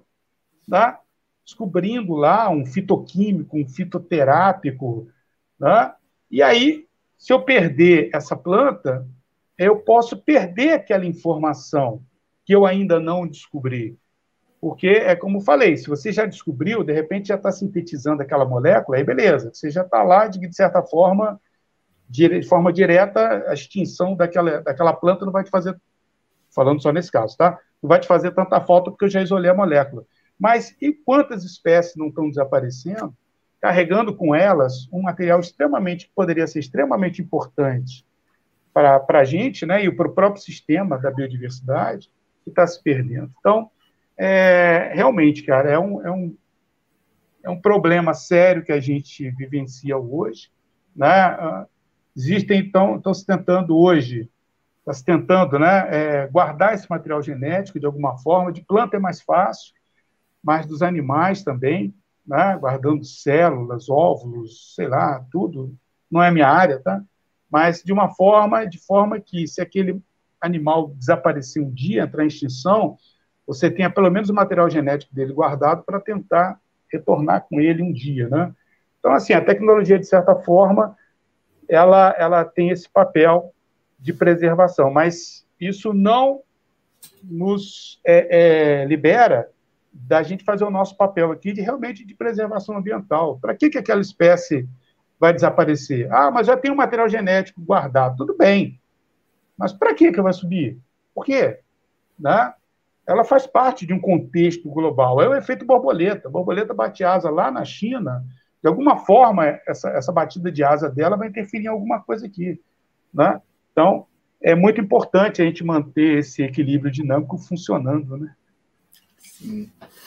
Então, pessoal, antes de a gente dar continuidade à nossa terceira rodada de perguntas, eu gostaria de convidar todos os participantes que hoje estão presentes a nos seguir nas nossas redes sociais, arroba Construção Mais, e nos acompanhar, que lá a gente disponibiliza conteúdos muito interessantes toda semana. E se você está assistindo conosco essa live, não deixe de é, se inscrever no nosso canal e ativar o sininho para as próximas lives.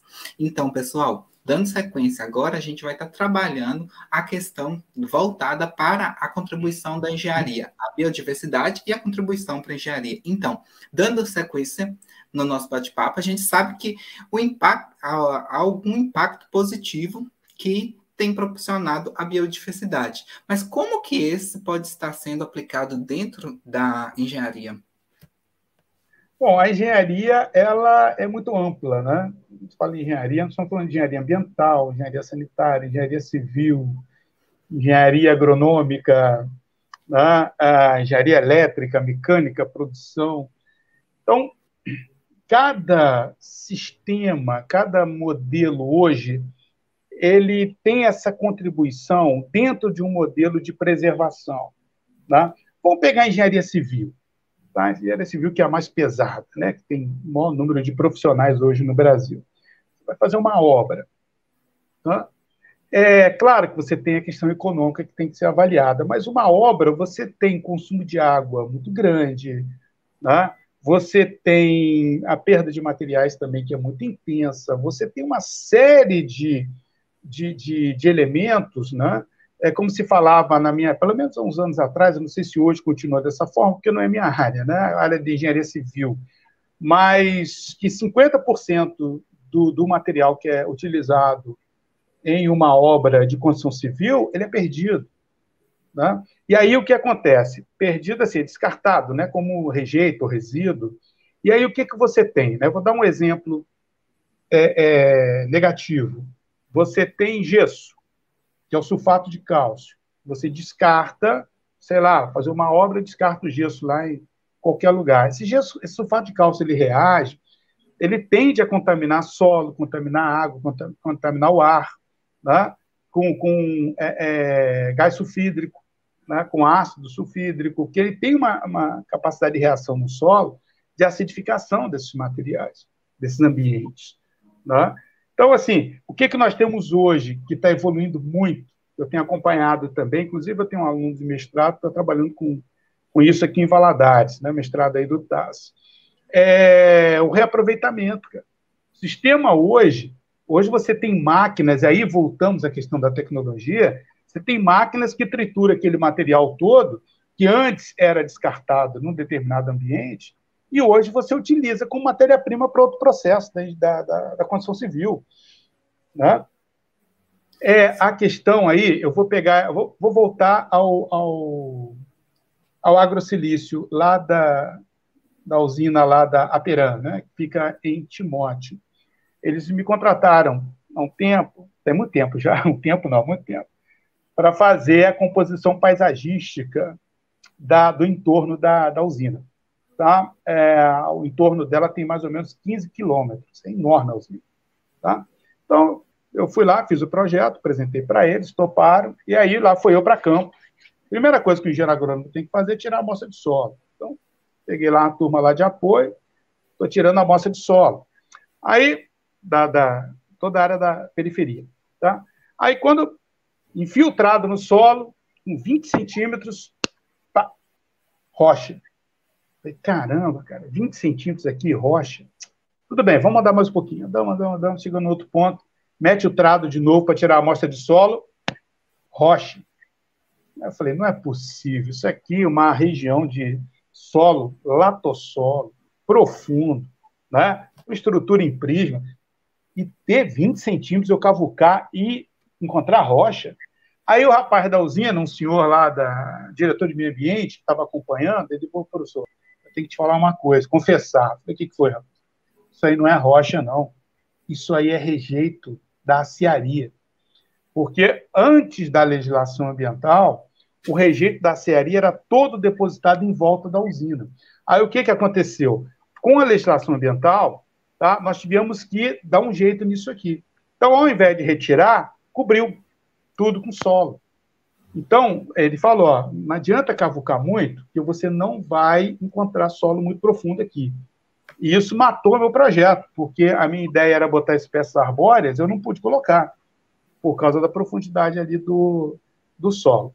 Aí o que acontece? Esse material estava sendo depositado do outro lado da estrada ali. Quem conhece a região de Timóteo, não passando por fora, tá? Pelo anel, que agora tem um anel que passa por fora mas passando por dentro. Você passa por Ipatinga, atravessa Fabriciano, atravessa Timóteo ali, tá? Atravessa o rio Piracicaba, você já está ali, você já vê a Peran ali na beirada. Eles tinham montanhas, milhões e milhões de toneladas desse rejeito, tá? E aí, uma empresa americana foi contratada para dar um jeito nesse rejeito. Falou, preciso me livrar desse rejeito, tá? Eu preciso recuperar, desculpa, recuperar os metais e me livrar desse rejeito. Foi aí que entrou a pesquisa do, do, sulfato, do silicato de cálcio e alumínio, que gerou o agrosilício. Hoje, a empresa ela gera, quer dizer, hoje que eu digo assim, a última vez que eu fiquei, é, é a informação que eu tive, né? A empresa estava gerando em torno de 1.500 a 2.000 toneladas dia de rejeito.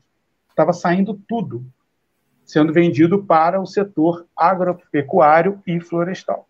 Tá? Então, olha o papel da engenharia tá? nessa na manutenção do sistema, ou seja, montanhas e montanhas de rejeitos que seriam depositados ali na beira do Rio Piracicaba, hoje você chega lá, você passa lá, a, a empresa na, época, na minha época era era esqueci, oh, rapaz, esqueci o nome dela. Hoje é Rasgo Fertilizante, o nome da empresa.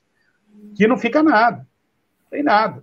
Tá? Então, aquela visão horrível que tinha, que comprometia a qualidade do rio Piracicaba ali do lado, que é um rio é, é, da bacia do Rio Doce é um dos rios mais menor qualidade de água, né? mas ia ser muito pior se ainda tivesse aquelas montanhas de rejeitos ali. Tá? Então, a engenharia, né? aí vamos pegar uma outra questão, tá? rapidamente, a Companhia Brasileira de Lítio fechou a parceria agora recentemente com a UFVJM para uso lá dos para otimizar os rejeitos lá da, da fábrica e da mina. A mina em Araçuaí, a fábrica lá em Digues Alegre. É, eu, né, a minha linha é a linha agronômica, estamos trabalhando dentro dessa linha, e a linha da construção civil, que é o professor Estênio, né, junto com, com outros professores também, o professor Cristiano, fazem parte do grupo lá da para usar esse material para a construção civil. Tá? Então, esse é o nosso papel hoje. Tá? É muito mais do que só construir prédios tá? para o engenheiro civil ou para qualquer outra atividade que seja um engenheiro de produção, por exemplo, que vai trabalhar dentro de uma fábrica.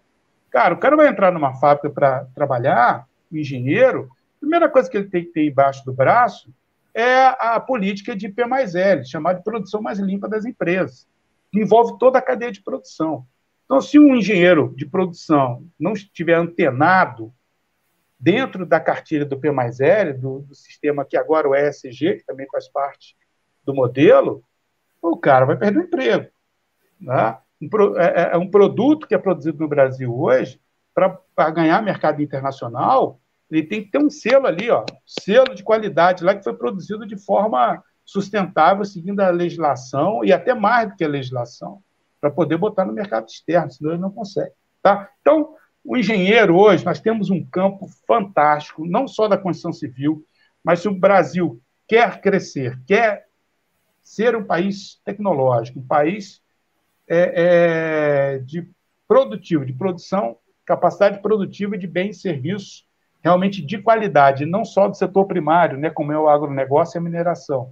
Nós temos que desenvolver essas tecnologias. Então, nossa mente tem que estar aberta para isso tudo, tá? E os engenheiros, eles são fundamentais dentro desse dessa nova gestão ambiental mundial, né, que está sendo proposta aí.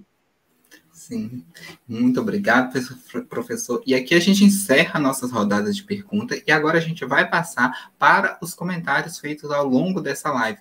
E o primeiro comentário que a gente vai estar tá, tá expondo aqui é o da Marcela. Professor, acompanhamos um orçamento ser votado no Congresso que libera muito dinheiro para as emendas parlamentares. Será que o problema não seria a falta de gestão do dinheiro? E esse dinheiro não poderia ser revertido em ações concretas na área ambiental, como o fortalecimento de órgãos de fiscalização? É, Marcela, o grande problema das emendas parlamentares né, é que é o seguinte: o dinheiro, ele, não é que o, o deputado receba o dinheiro, mas ele tem um recurso para investir na área dele, né? ali onde tem maior votação, aquele negócio todo ali. E aí, é, o, que, que, ele, o que, que um político ele pensa? Ele quer obras que apareçam, porque ele, na próxima eleição, ele vai querer ser votado de novo. Tá? Então, a, a, a obra de meio ambiente, recuperação de nascente, num país que tem um problema social muito grande, econômico muito grande, isso não dá voto para o cara dá voto, vai dar voto de ambientalista, tá? mas só.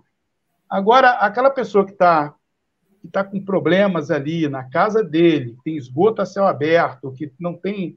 A porta da casa dele é, tem lama, não é a rua não é asfaltada. Se o deputado for ali colocar o dinheiro para botar um asfalto ali na rua dele, pronto, ganhou o voto da família inteira. Né? Então, assim, eu não estou dizendo que não seja certo isso, está certo mas a questão ambiental ela acaba não sendo prioridade dentro dessas emendas. Que emenda é aquele negócio, ó, você gasta o seu público lá do jeito que você achar é, melhor. Né? Então, assim, a, aí entra o nosso papel, tá? já que a política é assim que funciona, a legislação é assim, a não ser que, você queira, a, a não ser que a gente mude a legislação. Tá? Que esse negócio de emenda parlamentar lá cabe. Mas a gente sabe que isso não vai acontecer, que eles não vão votar contra eles mesmos. Tá? Mas a, é, é, pressionar, não pressionar, pressionar também, isso é uma coisa que eu falo muito também em sala de aula. Ó, quem ganhou para presidente, para governador, ah, não, não foi o cara que eu, que eu votei, foi um cara de outro, da oposição, do outro lado. Não, então você, vou bater, vou brigar, vou. Cara, eu falo sempre o seguinte: a, a, quem ganhou, quem está lá no governo, sei lá, Lula, Dilma, Bolsonaro, seja quem for, você tem que ter a capacidade de sentar e conversar, entendeu? E dialogar. E deputado, mais ainda. Né? O cara está ali, o cara está com recurso para ser aplicado. Aí tem que ser, é, digamos, tem que ter papo. Né? Para falar, não, tá, vamos trabalhar assim, assim, aquele outro, assim, assado. Eu, eu, eu participei de um, um caso desse, assim, para uma, uma escola rural, que não vou falar o nome, né? Estava com um problema lá, tal. Falei, cara. Aí eu conversei com um deputado conhecido, não posso falar nomes, né? Eu falei, não, assim a gente fizer isso ali naquela escola, tal, tal, tal, vai beneficiar ali naquele setor ali também, assim, aí ele se interessou, não por causa da escola, mas por causa do benefício secundário que traria, eu não posso falar os detalhes, tá? E aí acaba, acabamos conseguindo uma, um dinheiro da emenda parlamentar para instalar o sistema lá no, nessa escola rural aí, que eu também não posso citar o nome agora. Bom, mas assim, infelizmente, na política, né, você tem que trabalhar desse jeito. Se a gente ficar preso a essas questões do certo, o Brasil é um dos países que mais cobra impostos no mundo. Bom, tudo bem, considerando que você tem uma população muito pobre e você tem que ter um assistencialismo, né, que, de certa forma, é um assistencialismo, com, como um SUS muito eficiente, programa de financiamento de casa própria, de esgoto, de água, né? Mas o que, que acontece? Se você tem um ranking aí, que eu não lembro mais de onde, é, é, qual site que eu vi, e é oficial, é, é oficial que eu digo assim, é, é, as informações são, são realmente fidedignas com relação ao site. Não sei se as coletas foram fidedignas, mas de 30 países avaliados, o Brasil estava em último lugar em termos de retorno de benefícios sociais à população do dinheiro arrecadado. Né? Então, o nosso problema né, não é a falta de dinheiro de arrecadação, isso a gente tem. Nosso problema é a aplicação errada. Quanta obra de governos aí, municipal, estadual federal, a gente vê que começa e não termina, está abandonado. Né? Então, é, mas aí a gente tem que cobrar, né? Inclusive, eu me incluo, né, dentro desse dessa massa de cobrança aí. Sim. E agora, professor, para finalizar a rodada de perguntas do, dos comentários, agora eu vou fazer a pergunta do Hélio Júnior. E ele pergunta para a gente o seguinte: é possível a produção da energia de biomassa em larga escala? Ah, rapaz, com certeza. Com certeza nós temos é, tudo para dar certo na produção de energia de biomassa. Já, olha, é, é porque o Brasil não é um Brasil, são Brasis, né? Assim como Minas Gerais não é uma, são várias. Minas Gerais é um, é um, um estado muito bacana, apesar de não ter mar, né? Mas nós temos uma diversidade brutal dentro do estado, entre a região Nordeste, Leste, Norte, Triângulo Mineiro, Sul de Minas, região Central.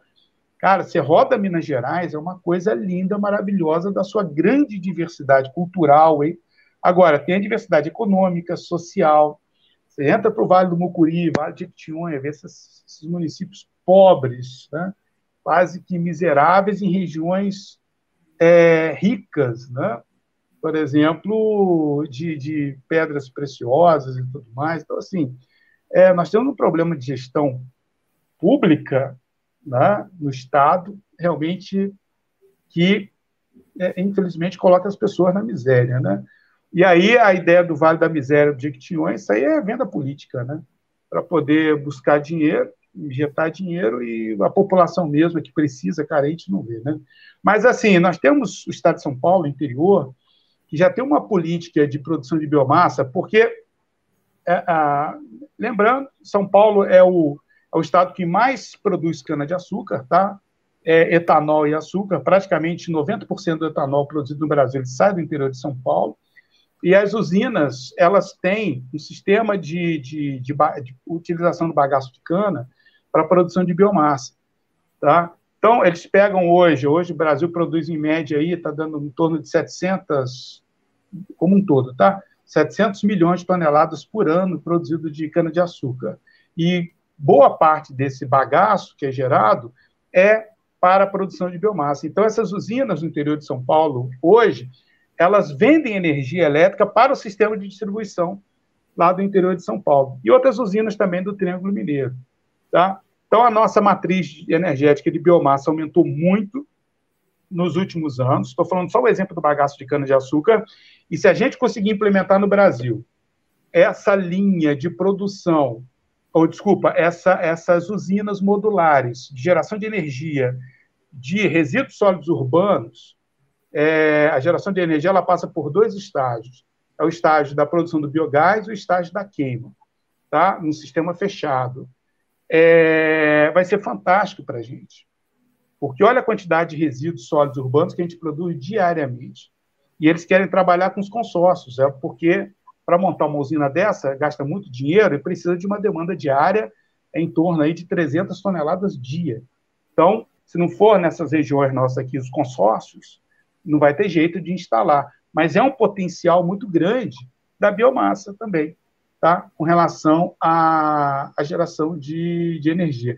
E o Brasil, por, por conta de ser um país tropical, né, é, nossa geração de biomassa aqui, de outros, ele, é, outros, outras massas também, né, outras plantas, é muito grande. Nosso potencial aqui é monstruoso. Tá? Só para você ter uma ideia, o biodiesel hoje né? A, essencialmente, ele vem de sebo, tá? de bovino e soja. Tá? é, a produção de biodiesel é, é, no Brasil. Então, nós temos um, um sistema hoje, claro, trabalhando com sustentabilidade. Tá? Não vou pensar só no sistema produtivo, mas com sustentabilidade. É, tem um potencial violento. Agora, a eólica e solar também, mas não são energias contínuas. Tá? Isso tem que tomar cuidado. É importante crescer essas matrizes, que elas evoluam, tá? mas não são matrizes contínuas. Nós precisamos realmente de matrizes contínuas. E aí a biomassa, ela, biomassa de resíduo sólido urbano, então, ele vai entrar com força se eu, eu, a minha ideia é o seguinte: se a primeira usina for montada, essa usina integrada, nós já temos alguns processos de utilização de, de biogás, tá? É, mas quando a primeira usina integrada for montada, eu acho que a gente vai avançar bastante dentro dessa, dessa linha aqui dentro do Brasil para geração de energia. Tá? Sim, professor, o progresso ele vai acontecendo aos pouquinhos e tudo. E agora eu gostaria de, de enfatizar aqui a falta da Janaína, que ela não pode estar aqui conosco hoje, devido a alguns problemas técnicos com a questão da internet.